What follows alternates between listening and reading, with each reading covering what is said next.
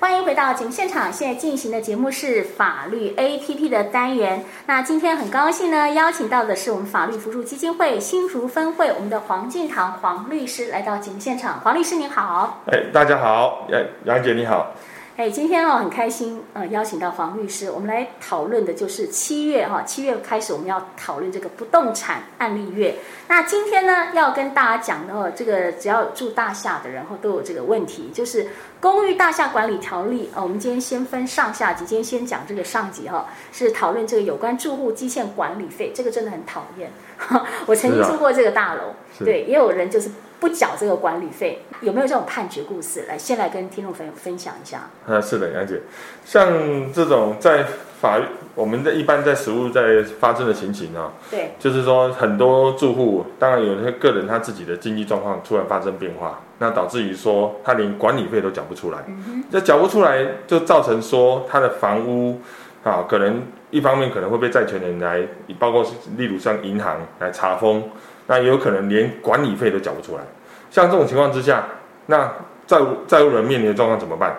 很多人状况就是摆烂不管。对。那摆烂不管，后面就会造成一个问题，就是一来大楼的管理委员会，他对于他自己管理费的基金啊，哦，他就如果像很多住户都不缴的话，那就形成他们运作上的困难。那第二种情形就是说，将来如果来买这个房子的人呢，他怎么办？他会面临着好像买到说一个房子呢，是有存在于很多问题，上面怎么会有前手的管理费都没有缴，嗯、所以就实务上确实会发生很多这种这方面的状况。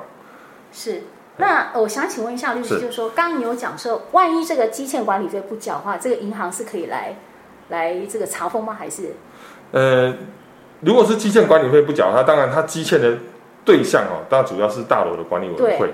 那银行呢？它可能是这个房子本身，可能例如说有跟银行贷款，那贷款不缴，那债权人就来查封房屋。嗯，是。那查封的时候，包括其他的债权人，有可能一并都来参与分配。嗯，对。哦，就是有会发生这种状况。对，那如果说我去买这个房子的话，哈、嗯，那个那个要负责前面的清偿的费用嘛？啊，是的。那跟杨姐说明哈，也跟各位听众说明说，之所以会有产生实务上有这些一个法律纠纷，在于说。过去哈，在我们民国九十二年十二月之前，我们之前修法前的一个公寓大厦管理条例是第二十四条的规定。是修法前的规定呢，它的法条那会让人家产生一个错误的观呃一个观念，也就是说法条规定成说，区分所有权人的继受人应继受原来区分所有权人依本条例或规约所定的一切权利义务。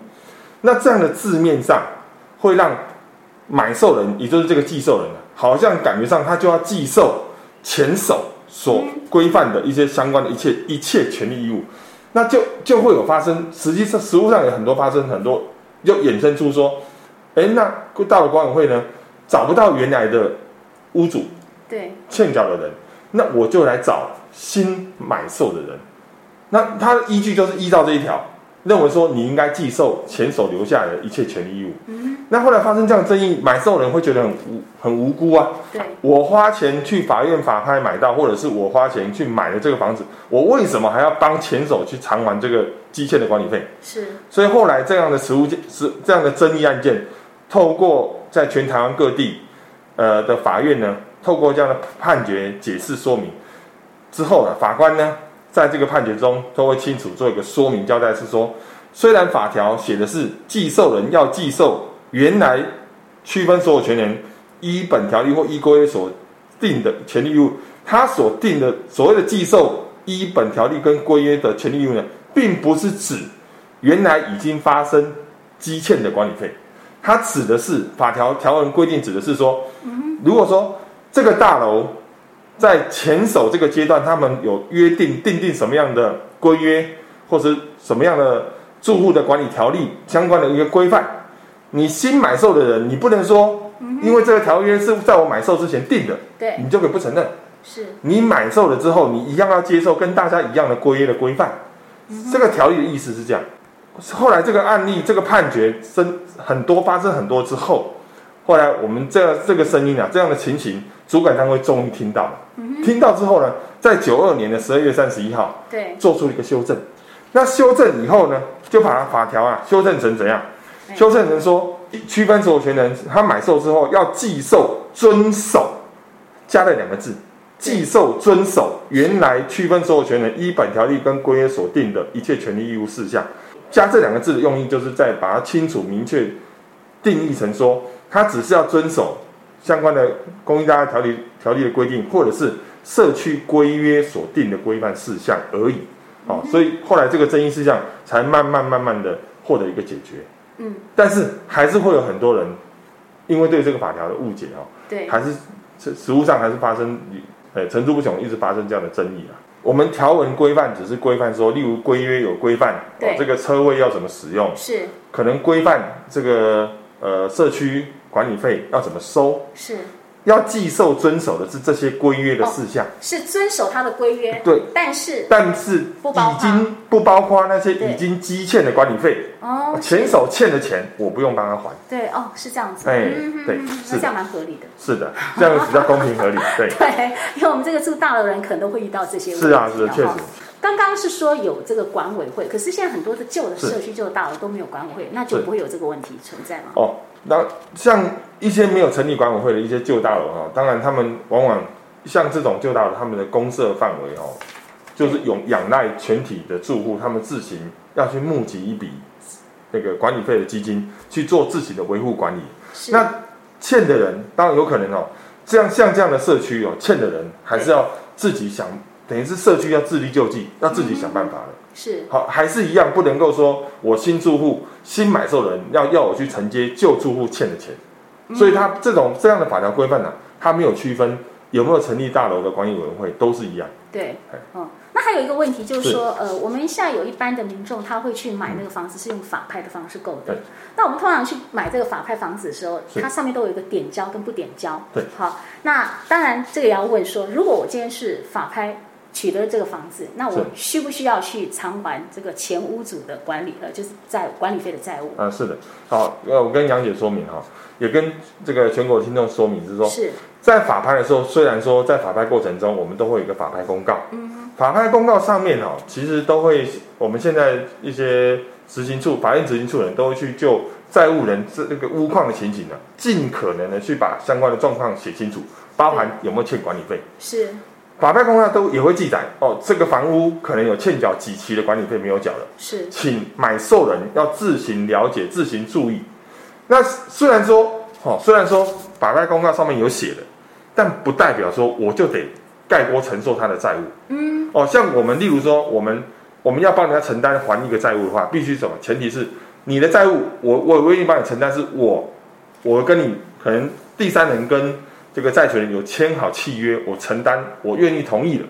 可是呢，法拍是这样，我法院去强代替债权人去把债务人的房屋拍卖出去，让第三人来买。对，本质上也是一个买卖行为。是，本质上，所以我买我来买的人，我是来买这个房屋，但是我没有必须要帮这个债务人去承担他的债务。嗯哼。哦，就好比是说，举举一个同样的道理，是债务人他可能有欠银行很多钱很多钱。对。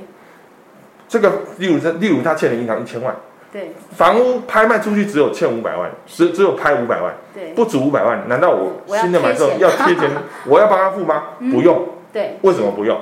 就是他的债务我不用帮他承担嘛，一样的道理，管理费是欠大楼的管理委员会，也是欠第三人，对，跟银行的地位是一样的，是，他欠的，我当这房屋被拍掉之后，那。我新的买受人，我当然不需要去帮他前承接他前面欠的债务，对对，所以是一样的道理。哦，所以不管说是法拍也好，或者自己去跟中介透过中介买受也好，情况都是一样。哦，所以我刚刚是想说，哎，我们去买法拍，它会有个点交跟不点交，所以不点交的话就是盖瓜承受，不是这个意思。也不是债务，债务的话没有。是点交不点交，只是差别在于说，你将来在买受之后，对，如果上面有什么人占用。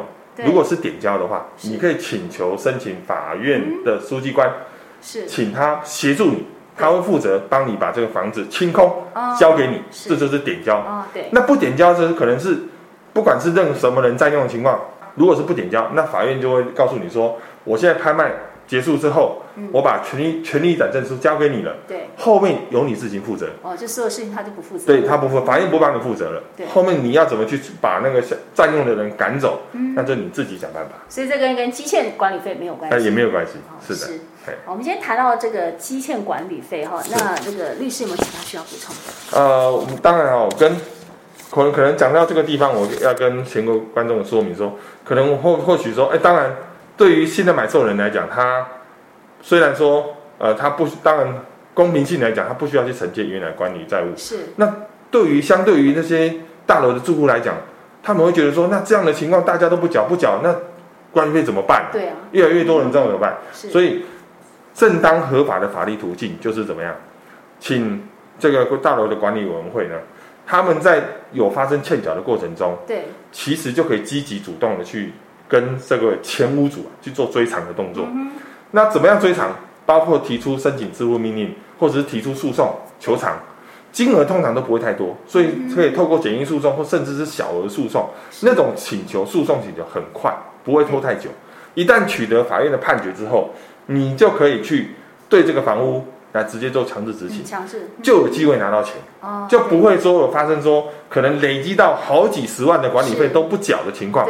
因为你知道冰冻三尺也非一日之寒啊，对，累积到这么多，一定是拖欠太久都没有积极去处理。嗯，对对，如果有积极处理的话，不会拖欠这这么多，是。就可以适当的解决这个问题。嗯，所以这都是可以靠这个法律途径来寻求解决啊、当然，当然，对，因为像这个住户哈，我曾经有听过，就是说类似呃这个管理费啊，当然包括这个电梯保养。嗯那一楼人就说我没有搭电梯啊，嗯哦，那我就不要缴这个管理费。是，哎，那个其实这个也不太合理，因为顶楼是共用的是嘛，对不对？所以他还是要缴。所以呃，听众朋友们，如果遇到这种问题的话，其实是可以寻求法律的途径啊来解决的。是的。那讲到这个法律途径呢，如果我们有任何的这个法律问题，要怎么去跟你们联系呢？啊，是的。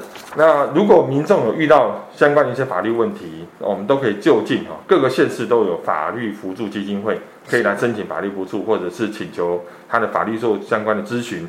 那以我们新竹分会的预约电话来讲哈，它是零三五二五九八八二，那也在我们新竹县竹北市县政二路一百零五号。那可以任何民众可以上网路或者是打电话，都可以查得到这样相关资讯。嗯，是。当然，听众朋友们，如果说对我们今天探讨的主题有任何疑问，也欢迎利用我们新竹分台简讯快易通零九三四零一六五二，或是直接上我们新竹分台的 FB 来做留言，我们会将您的留言转达给律师，请律师来回答。好，那当然，我们今天谈到的哈，这个有关住户的基建管理费，当然下集哈跟这个。公寓大厦管理条例也是有关系。那我们的黄律师哈，是不是可以跟我们做一下下周的预告？是，呃，我们下周的预告啊，会另外针对哈，也是跟不动产相关，也是的关联性，就是说，大家对于这个房屋的租赁的一个问题，那有时候碰到租赁过程中，屋主把房屋出卖了，那这个时候你承租的人。该怎么去主张你的权益呢？嗯、啊，就希望呢，全国听众啊，在下个礼拜下一次呢，也能够准时收听。嗯，是好，当然我们现在已经做节目预告了哈。如果说有这些问题的话呢，周一啊，来早上九点十分来锁定我们法律 APP 单元。今天再次谢谢我们的律师，谢谢您。好，谢谢杨姐，也谢谢各位观众。